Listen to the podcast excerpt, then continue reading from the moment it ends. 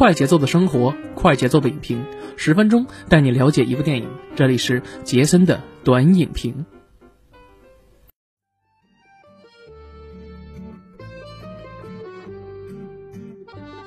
哎，不错，大家好，欢迎大家收听我们麻德电台的杰森的观影报告，我是杰森。那那又到周六了，本周六呢，继续由杰森为大家带来我们对电影评论和分享等等等等吧。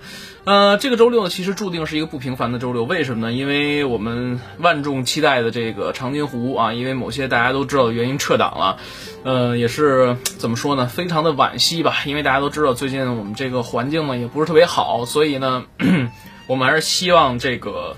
这个疫情早日过去吧，因为我们看到很多地方的影院都面临着一个停工的这样一个呃情况，包括说呃像河南呀、还有西安呀等等等等，扬州啊、南京啊这些有的影院其实都已经停工了啊。所以说呢，我们在此呢还是啊希望咱们这个疫情呢早日过去啊，我们大家万众一心啊战胜自己战胜疫情，然后同时呢也希望大家能够天气啊现在。立秋了嘛，但是大家一定也不要放松自己警惕啊，因为虽然说立秋，但天气还是比较炎热，所以还是大家一定要做好自己的个人防护措施啊，包括出门这个戴好口罩啊，然后勤洗手、勤消毒等等等等这些吧，这是一个事儿啊。然后第二个事儿呢，就是我们再说一下这个本周还要上映的一部片子啊，什么呢？就是《罐头小人儿》啊，郑渊洁老师这个第一次把他的这个呃。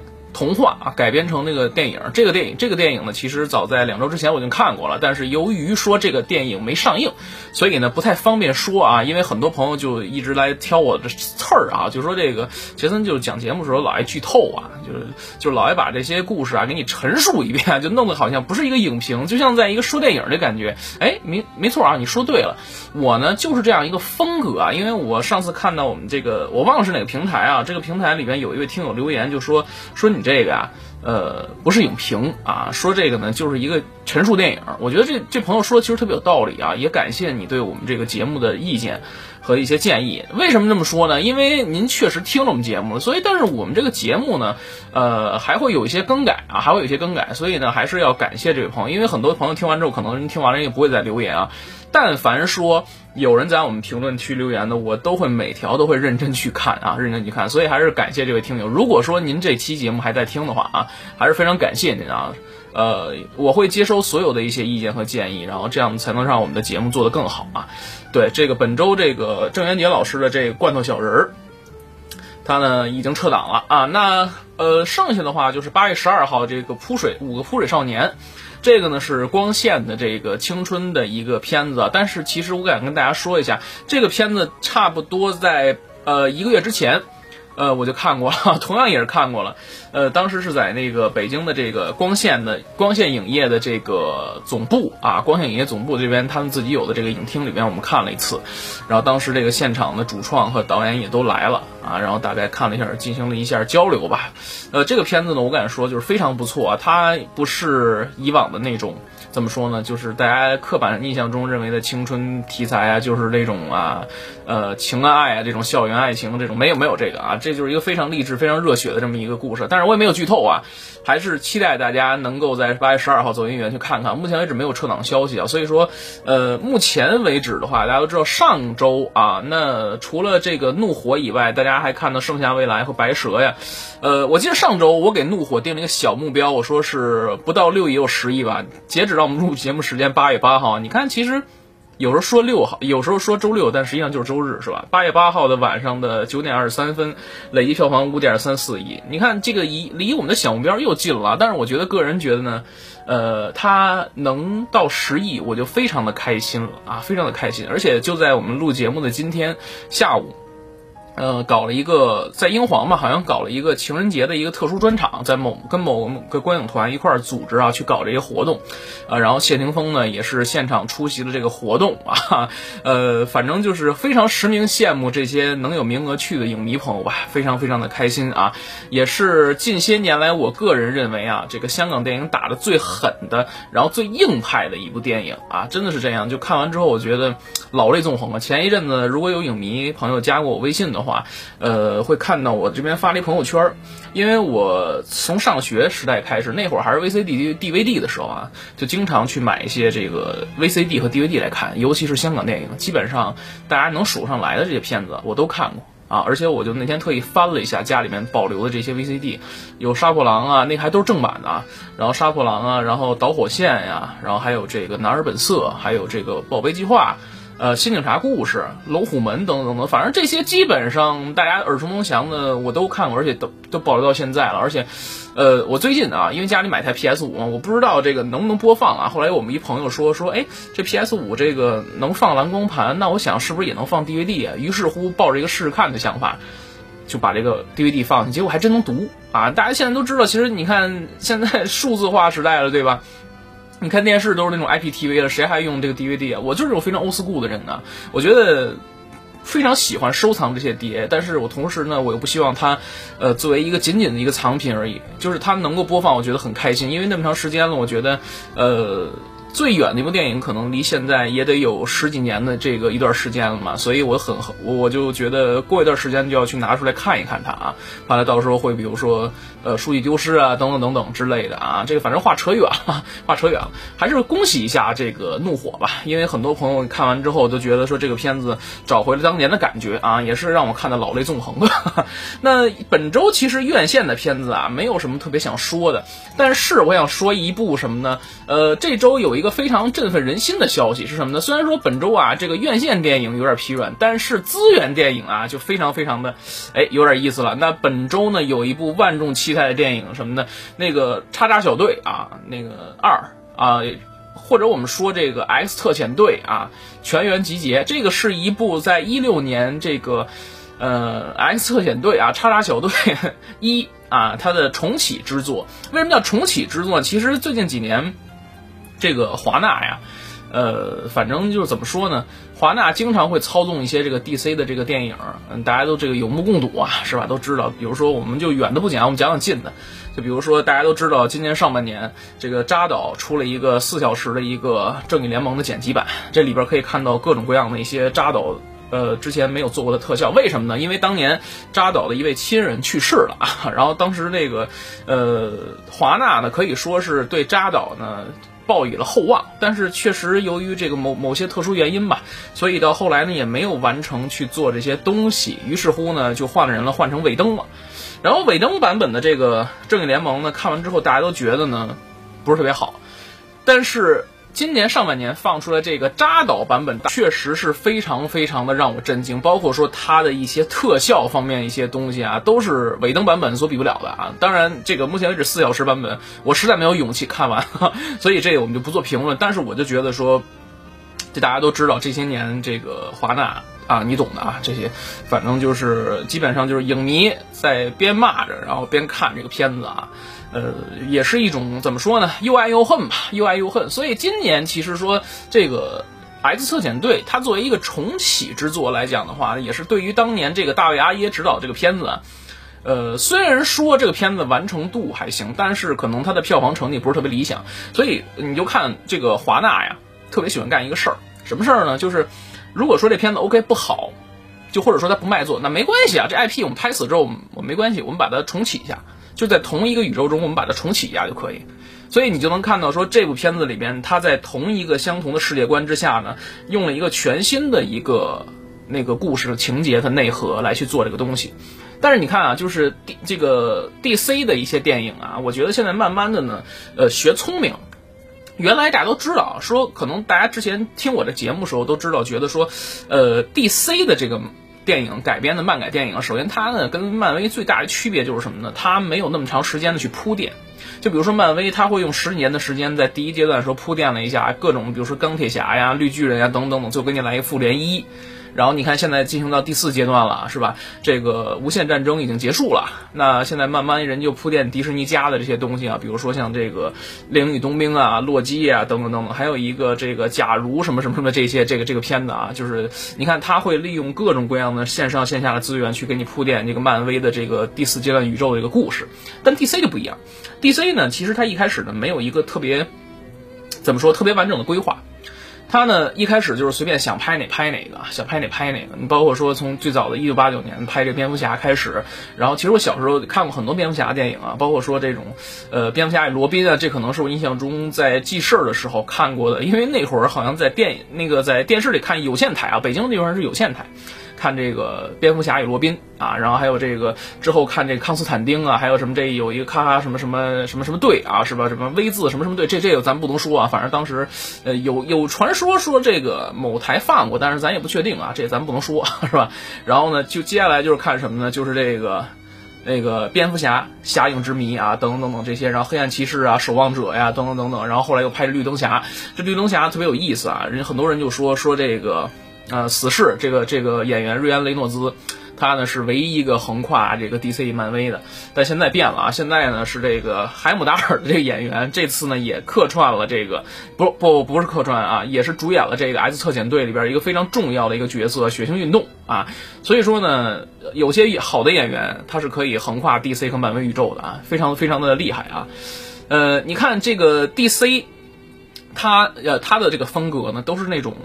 阴郁黑暗的风格，他会把人性化的这个东西呢，尤其是人性最阴暗的面，或者是人人性呢最丑陋那一面，表现的淋漓尽致。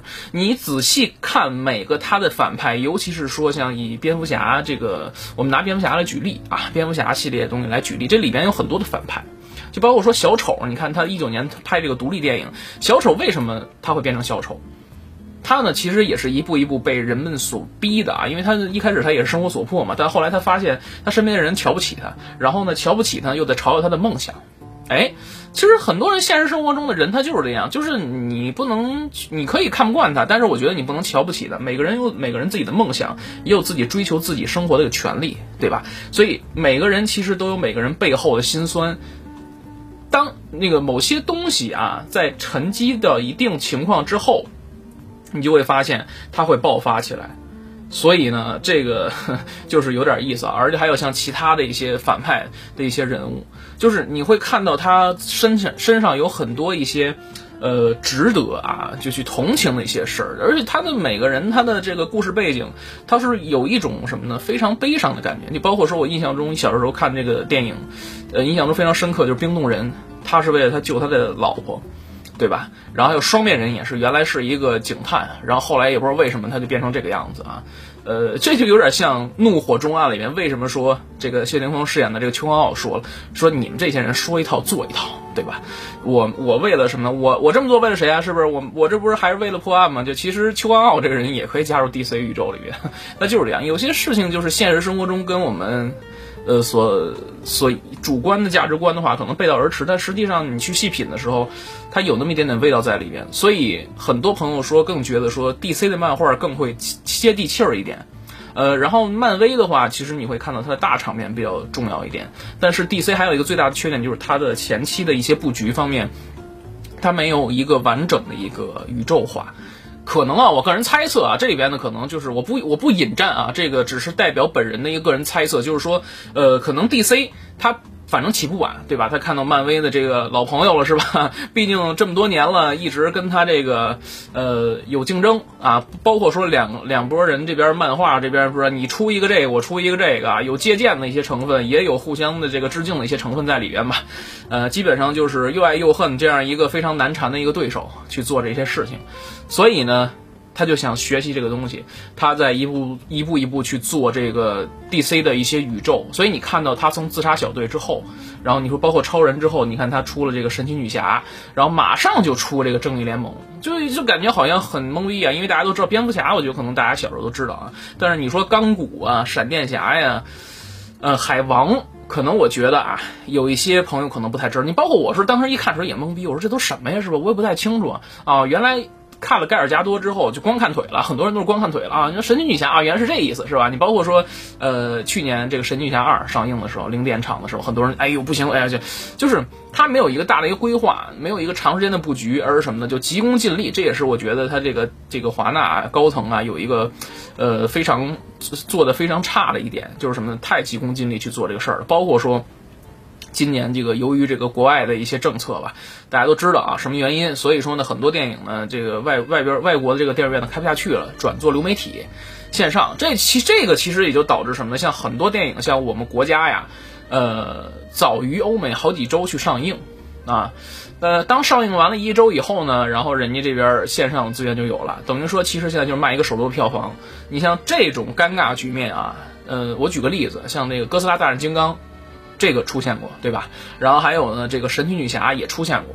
这个就讲了一个盗版与反盗版的这个事儿哈，这个我就不提了。然后其实呃，我还想说一点就是什么呢？呃，之前有很多朋友在我们节目下方留言说呢，有一部啊香港的一个电影，一个黑白的一个电影，说呢比较牛逼啊，说想让说说。后来呢，我就第一呢是时间不允许啊，这个是太忙了，所以这大家都知道。你看我们基本上这节目啊都是当时看完片子，当时就赶紧录，然后自己又剪，连夜就发出来。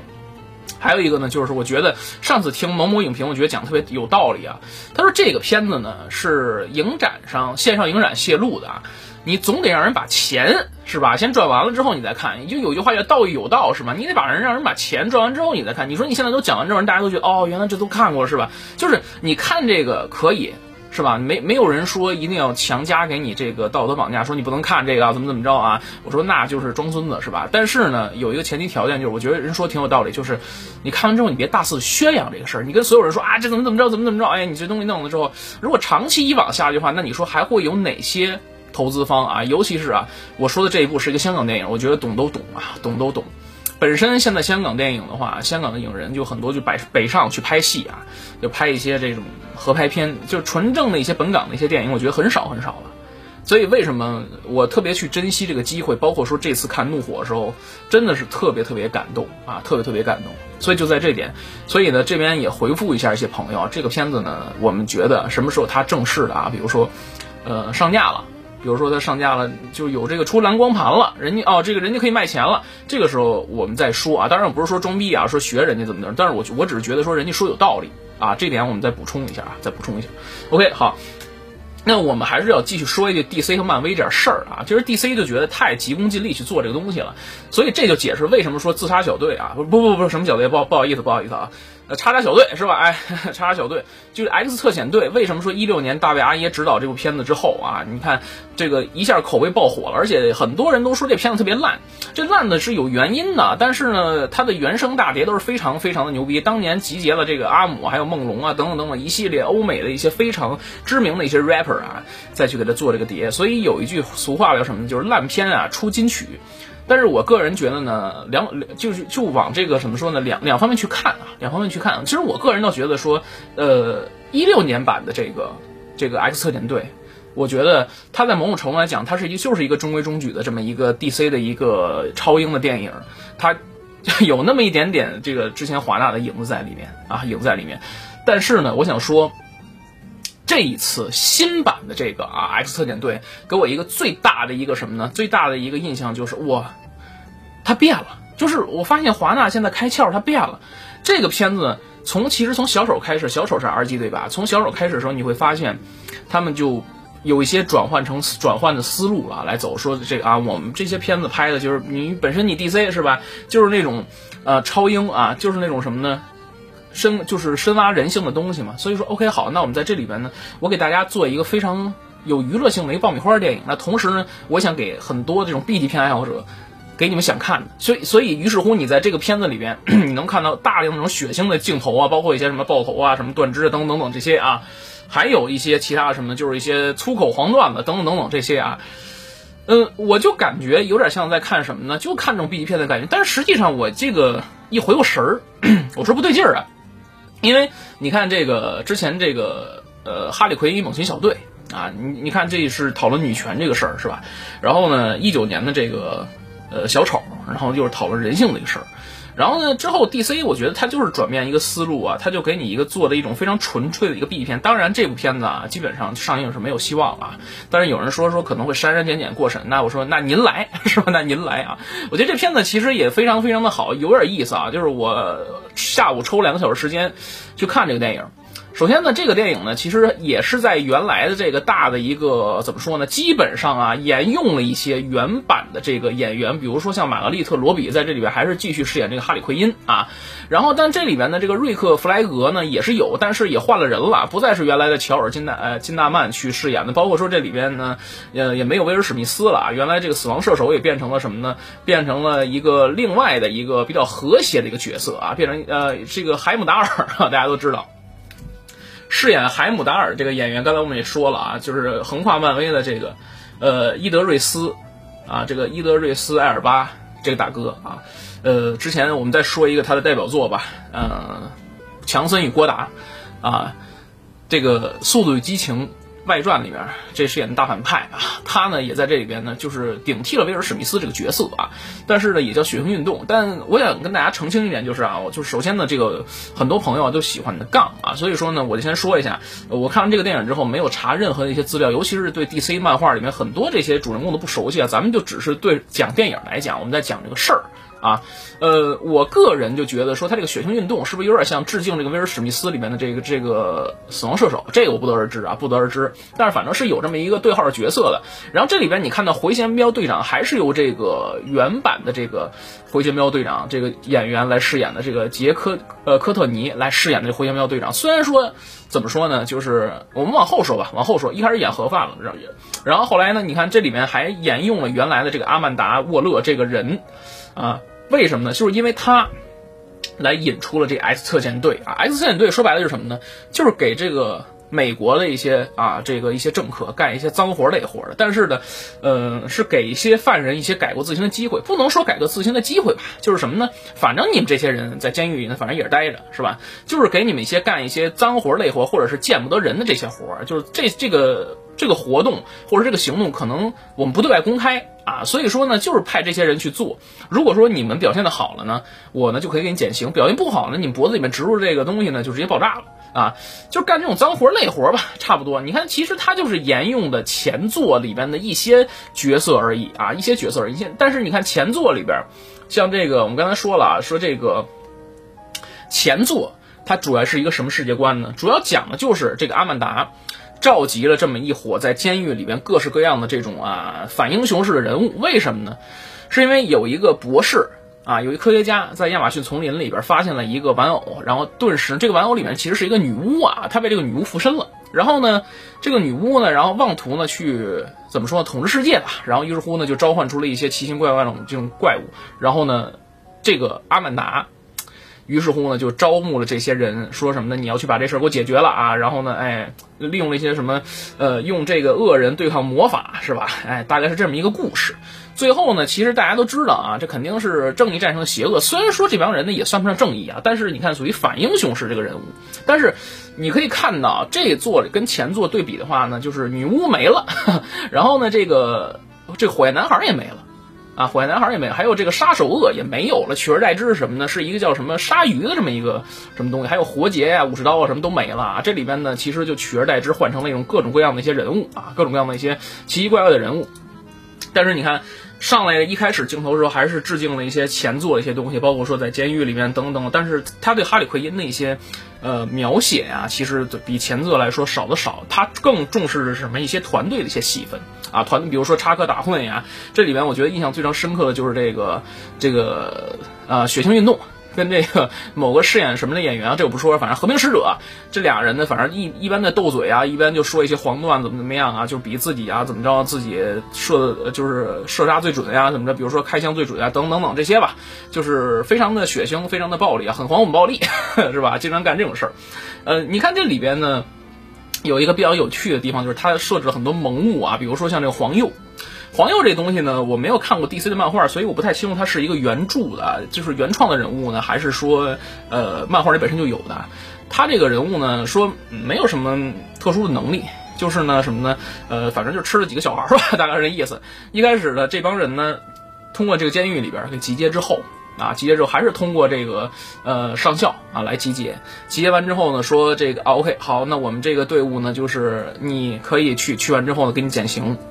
呃，集结完这个队伍之后，去了某个南美洲的小岛啊，这个岛国呢叫什么呢？呃，这里面提到叫科多马提斯啊。其实你看到这个小岛的时候，它前面有一个介绍啊，就是说啊，这个呢是原来什么呢？是当地的一些军阀，呃，然后呢推翻了这个当地的统治啊，然后当地的人民其实也非常的讨厌这个政府，呃，讨厌这个这个这个当地的这个统治阶级吧。但是呢，由于这个阶级原来是亲。这个米国了，但是后来他又不亲了，所以说呢，他的目的什么呢？就是要要什么呢？去那边啊，去啊，表面上看起来啊是去做一些小任务，但实际上呢，呃，是借刀杀人啊。就这个就经常大家都懂的都懂啊，反正有很多电影里面都会描绘出像这种啊，呃，怎么说呢？这种这种干脏活累活这种东西，而且呢，你不能明着派人，所以只能派这种的东西。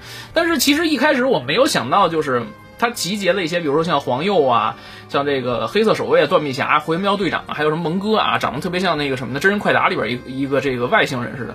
然后还有什么智者和标枪。一开始我以为，哎呦，我说这一代新这个新起重启的这些人一个都不认识，啊，除了哈影回音以外，一个都不认识啊。还有个回旋镖队长认识。我说新重启的就是这些人吗？但后来看了十分钟之后，给我给我一个眼前有一个眼前一亮，感啊，原来是来一个声东击西，他们才是真正的炮灰啊！原来背地里还有一对精英角色在暗中去另外这个岛的另外一边去登陆啊！这个其实有点意思，你包括说。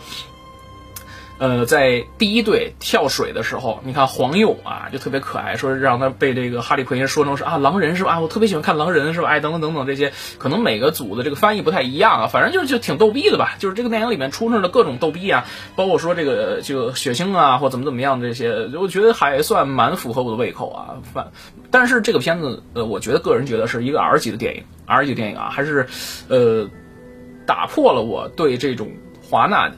这个 DC 的这个电影的一些印象，在我印象中呢，就是它 OK，它可以成一 R 级，但是没有说看到那么爽快的感觉。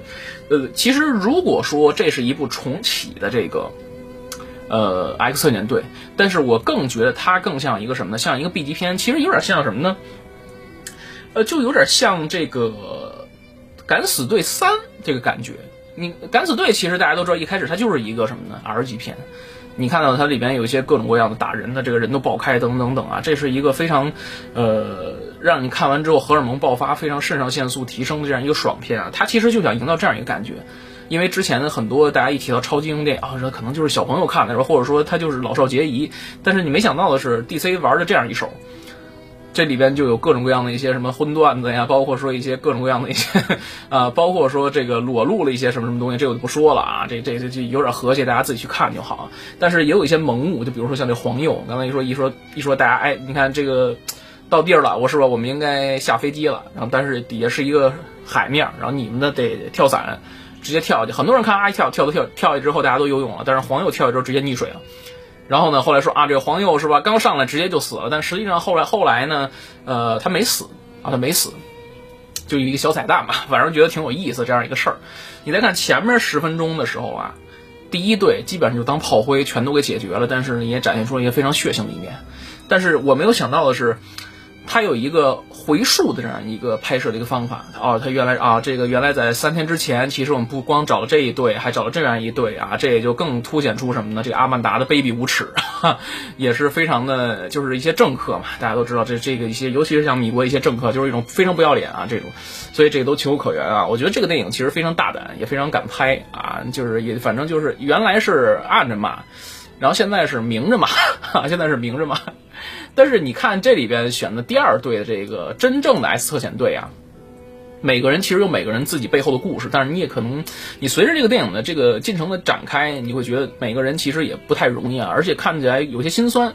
我们举个例子啊，就比如说这个海姆达尔这大叔啊，原谅我，因为我觉得我叫他名字阿尔巴的话，大家可能不知道，所以说呢，我就以这个海姆达尔。这个为代替了。这个大叔呢，其实一开始呢，在在监狱里呢，就是一个非常勤劳、任劳任怨的这么一个人。为什么呢？因为他觉得说，他当时犯什么事儿进去呢？是说用这个克星石这个子弹把这超人打住院了，所以说他呢就进去了。这是电影里边的这个背景交代的啊。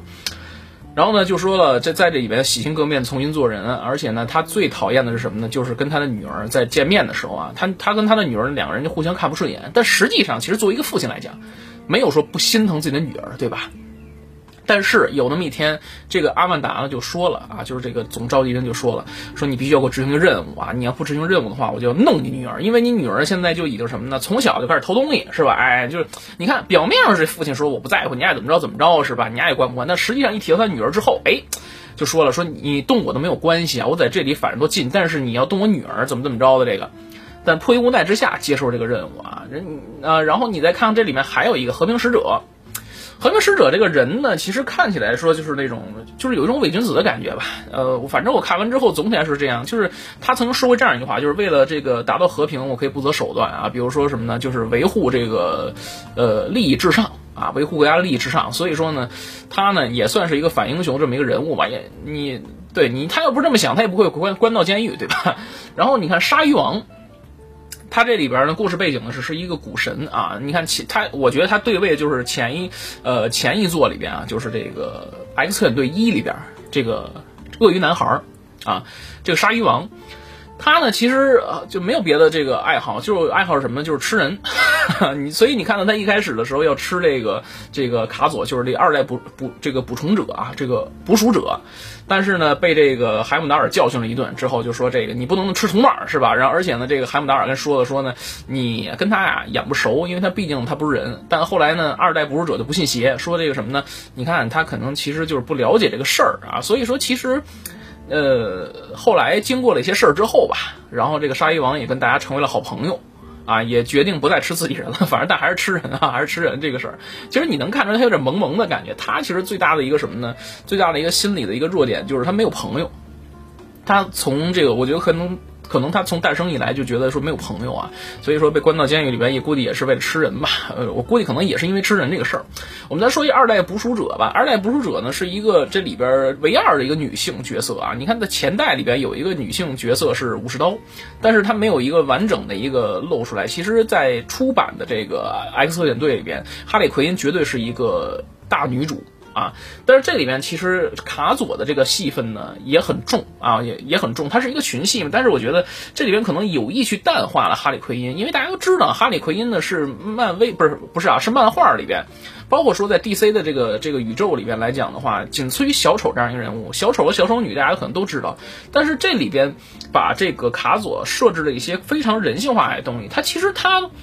更多来讲的话是同情，为什么呢？因为电影里面讲过，他呢原来是跟他父亲是在葡萄牙还是在哪生活，后来因为某些事情来到美国之后，他父亲去世了，然后他父亲之前研究这样一种武器，就是说这种武器呢，呃，这种东西呢是一个能量体，能够召唤这个老鼠，啊，但是呢，他把这个东西带到这个美国之后呢，就发现说呀，这个米国人呢就觉得说他是这一种武器啊，觉得它非常危险，因为它能召唤老鼠。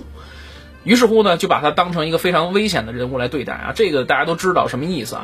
都知道什么意思。所以你看到这个时候就觉得非常同情他啊，非常同情他。然后里面还有一大哥波点，这波点呢，这个我也不知道，因为没看过漫画，所以我们就电影来讲啊，他呢其实也是非常值得人同情的吧？这大哥身上全都是那种波点，然后呢，他的攻击方式呢是弹射波点啊。弹射这种各种颜色的波点，因为他母亲呢特别崇拜一些超级英雄，所以说呢把自己的孩子啊全都关在实验室里，想营造出一个什么呢人造超级英雄，但结果呢没研造出来，然后但是这个身体呢却被搞坏了，就搞成这样子，就是每天必须得发射两次波点，要不然自己就会憋爆炸了。但是他心里还是痛恨他自己的母亲。当然说这种人呢。其实也是有问题啊，也是有问题。所以，但是你看，每个人其实都有自己的性格的弱点在哪儿，包括说他其实他有自己的不容易啊。所以你看到这里边的话，还是会觉得同情的。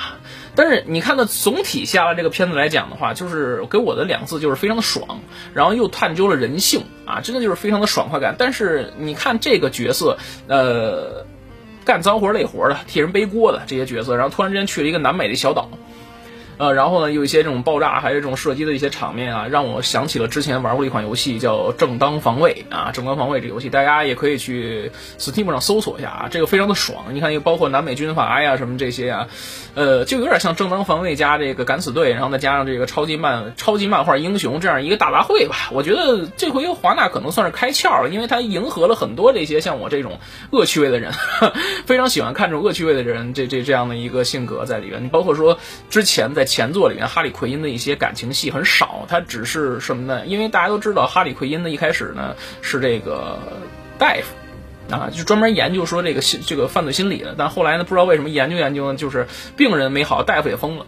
后来他爱上了这个小丑啊，是这样。所以你看，在这里边，在呃，在这个第一部里面啊，他没有过多的戏份啊，就是在研究，就是跟他介绍他之前的这个前史的时候，没有过多戏份。然后你包括说，在这个《哈利奎因冒险小队》啊，就是一个女权的电影啊，就是，呃，反正展现的就是女女子英雄多么多么了不起，等等等等这些吧。然后呢，这里边呢，她第一次跟自己有一个爱人，啊，我觉得其实她呢，其实也是有一个怎么说呢，非常可惜的一个地方，就是说她之前不相信爱情，但后来她觉得说啊，有这么一个非常英俊帅气的一个，虽然说他也是一个大军阀吧，这么一个总统。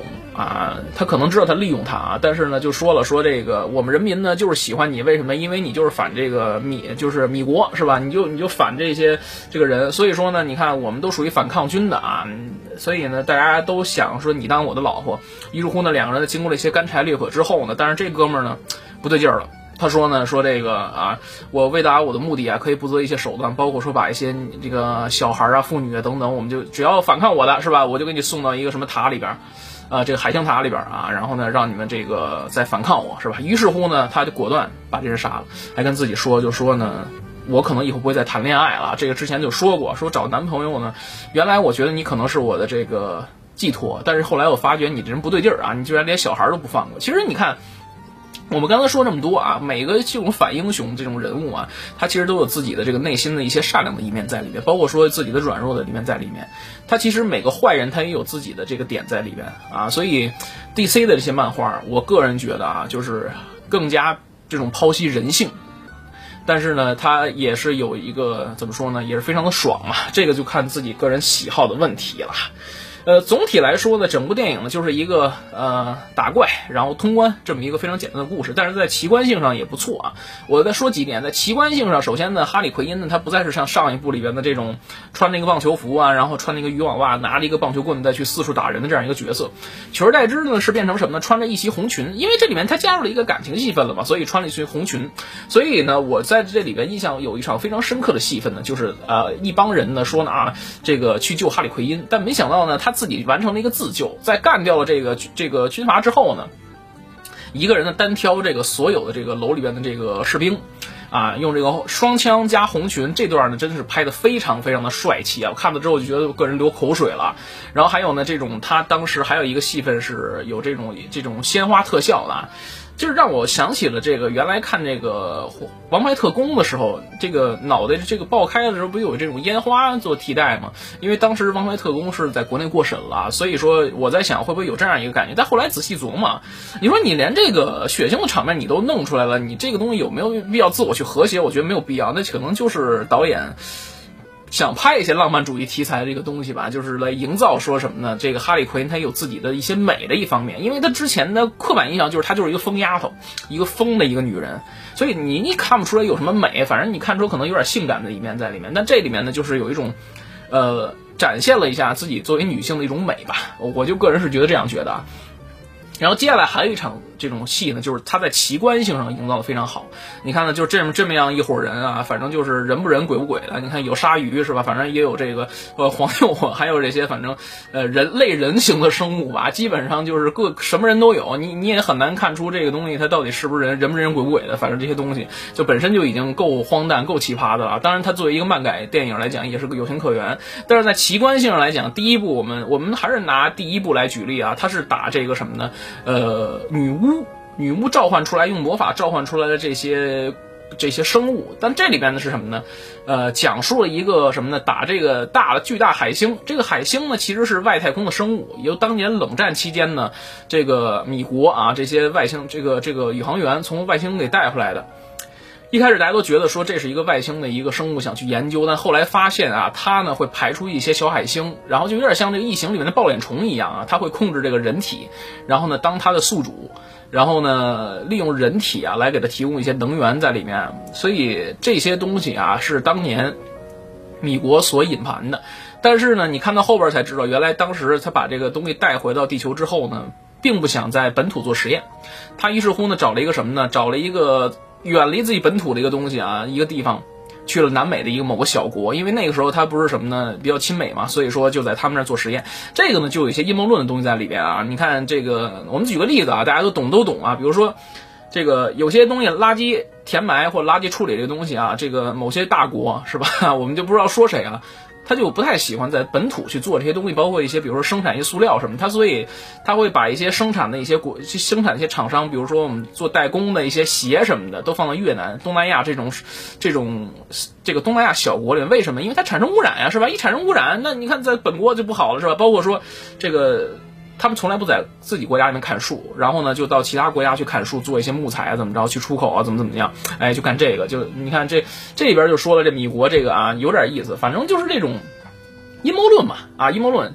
嗯，一开始说大家去只是为了完成任务去完成任务，因为大家都知道我们呢就是第一是为了减刑，第二是不得已而为之，因为脖子里面中了一些爆炸装置了，我要不听他们呢，直接我就就就完了。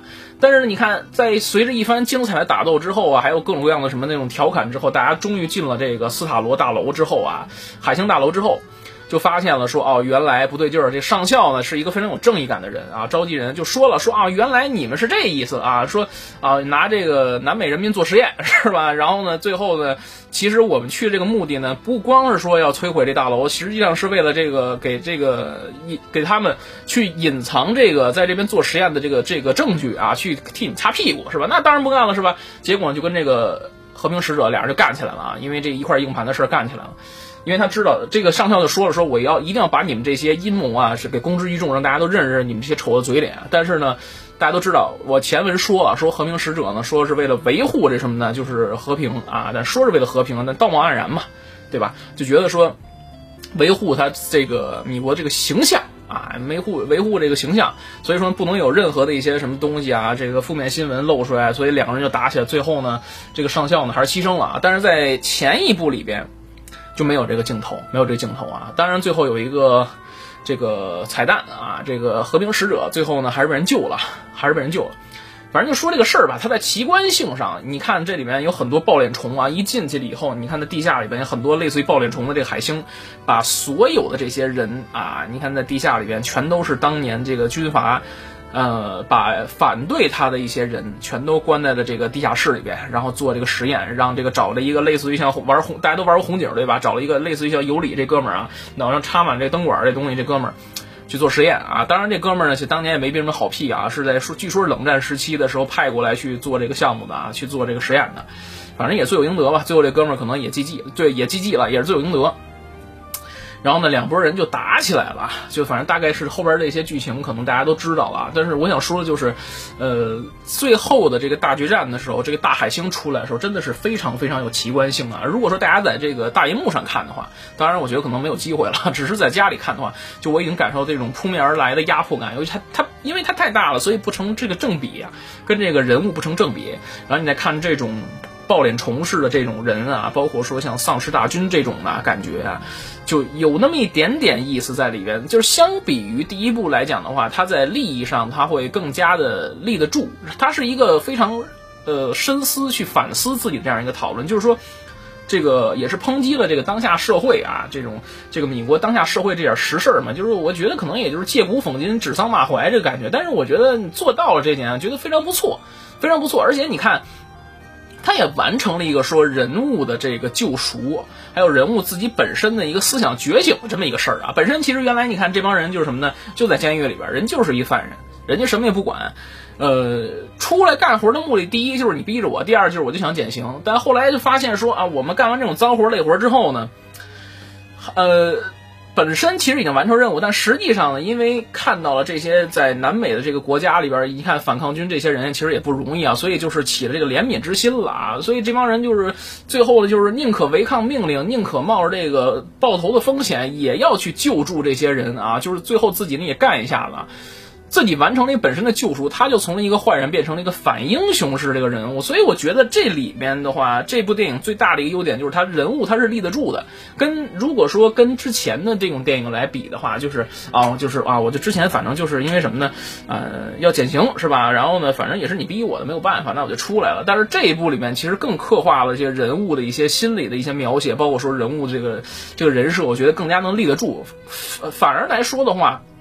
我更加会让人觉得特别喜欢这些人物，虽然说他是个反派，你就比如说像鲨鱼王，对吧？鲨鱼王他是一个古神啊，他是一个半神，然后他所谓的想吃人，其实没朋友，但是你稍微引导他一下，他 OK，他就知道说吃人这事儿不对的，是吧？你包括说卡佐，还有波点呀，还有这个，嗯，其实还有这个像那海姆达尔，就是血腥运动，是吧？你都能看出来，他是其实还是有个人的善良的一面在里边的啊。还有一个就是什么呢？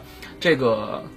你你还有一个镜头，就是你看，当这个阿曼达下令说要什么呢？开启这个爆炸物的时候，你看手底下人都看不下去了，直接就拿棍子敲他了。所以你就看出这个人民的这个意志啊，就是你能看出来吧？这这就非常非常的有意思。这个咱不能说明白，大家能细品。所以这个片子绝对是一个非常爽片，在爽片的过程中，他又给你加出了一些有自己思考的一些东西在里边啊。而且呢，最后你看拿这个硬盘，然后就说了说，我阿曼达我跟你说了啊，这事儿反正我把这个视频存在一个非常安全的服务器，但凡哪天你要敢动我们的话，我们就把这个公之于众啊，让你们这大家都知道说，原来你们这个是吧，就是干这个事儿。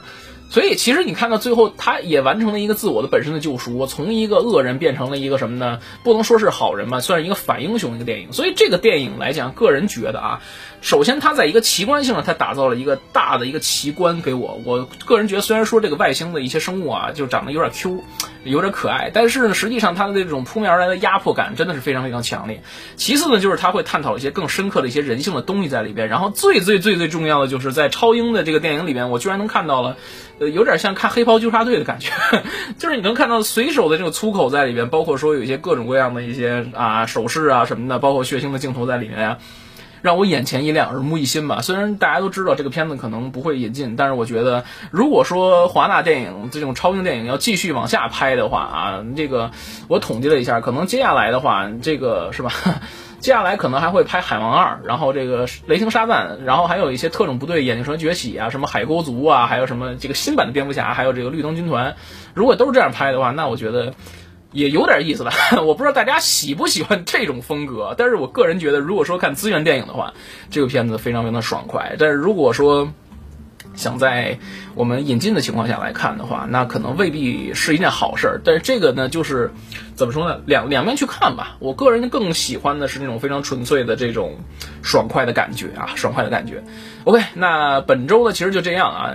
大家除了可以在影院看到一部我们国产的这种啊，怎么说呢，老港片啊，这种老派的这种香港纯正的硬桥硬马动作片以外，还能在线上看到一部这样的一个怎么说呢？呃，非常热、非常这个爽快的这个片子，我觉得也未尝不可。好了，那我们这期节目就这样，我们下期节目再见，拜拜。